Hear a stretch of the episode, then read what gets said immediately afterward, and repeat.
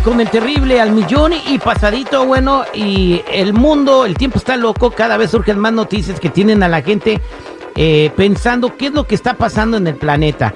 Estamos saliendo de la pandemia del COVID-19 eh, en medio de un rebrote de la misma y ahora surge lo que se llama la viruela del mono que creo que viene de, de, otro continente, pero ya está aquí en el continente americano, en algunos casos en México, y también se están registrando casos en los Estados Unidos. Para hablar de la viruela del mono, tenemos con nosotros al doctor William Martínez, médico asociado de la Clínica Samaritana. Muy buenos días, doctor William, ¿cómo está? Muy buenos días, estamos como siempre a la orden, darle cualquier información y estamos a su disposición. Doctor William, eh, pues brevemente, ¿qué es la viruela del mono? Así es, bueno, este es otro virus que en realidad no es nuevo, pero eh, tenemos conocimiento de ello desde más de 30 años, que eh, normalmente vive o se propaga en los países africanos, eh, más que todo del centro, uh, pero que eh, hoy en día estamos eh, notando que se está propagando a otros países,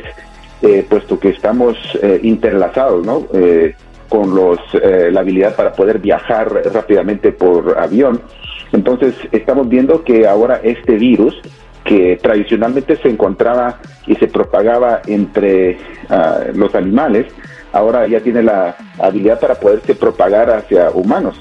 Y eh, técnicamente esto es algo que se ve en algunos de los casos eh, de estas enfermedades que son de una viruela que eh, ahora tiene la habilidad para poderse propagar. Entonces, ah, eh, nos ha puesto en alerta, puesto que no queremos tener otro caso como el que acabamos de pasar con eh, COVID-19. Entonces, eh, se está viendo muy de cerca qué es y cuáles son las formas de propagación más eh, fáciles y qué podemos hacer para poderlas evitar y no ser una víctima de este eh, proceso que se está dando ahorita. Bien, doctor, ¿cuáles son las formas de propagación de la viruela del mono? Eh, lo bueno de este virus, si se puede llamar esto, es que necesitamos tener un contacto directo por saliva, por compartir utensilios, por abrazos, por besos. tener, necesitamos tener ese contacto directo. obviamente que las personas que estamos tratando a gente que tiene erupciones eh, que vienen eh, rápidamente le comento, eh, los eh, síntomas son muy similares al resto de todos los virus. Cuando nos da dolor de cabeza, dolor de cuerpo, fiebres altas, eh, mucha letargia, poca energía, con el tiempo se van notando ciertas erupciones en la piel uh, que comienza más que todo en las extremidades y luego se propaga al resto del cuerpo.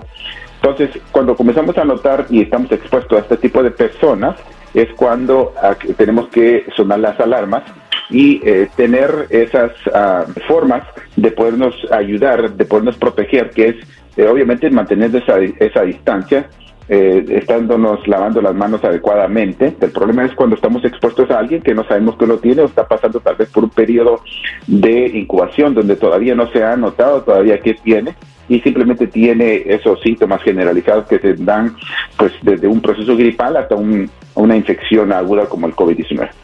Bueno, entonces, eh, las posibilidades de que esto se convierta en pandemia entonces son muy mínimas, doctor William. Afortunadamente, este virus no tiene las características de poderse propagar eh, en aerosol, uh, de poderse propagar, por ejemplo, cuando alguien tiene eh, los síntomas y pueda hacerse propagado por una tos, por ejemplo.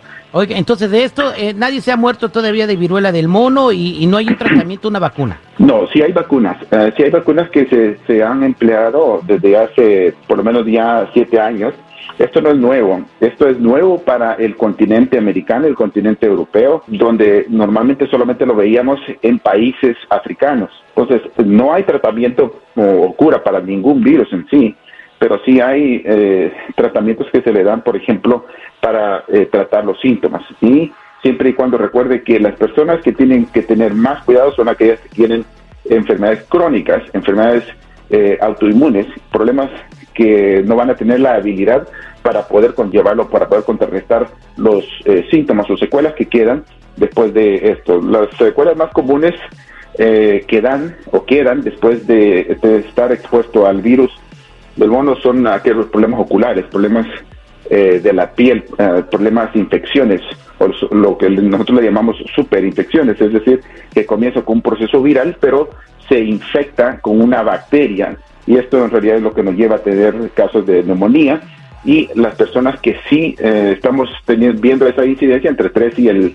6% de personas que se han infectado con este virus del mono eh, son fatales, es decir, que sí han habido muertes, pero en el continente ah, africano y todavía estamos por verse en este eh, lado del, del, planeta que y cómo vamos a eh, nosotros a ver esa diferencia en otras culturas y en otras personas que están teniendo por primera vez siendo expuestos a este virus.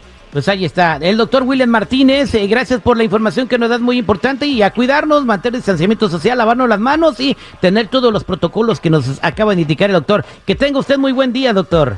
Igualmente, bendiciones.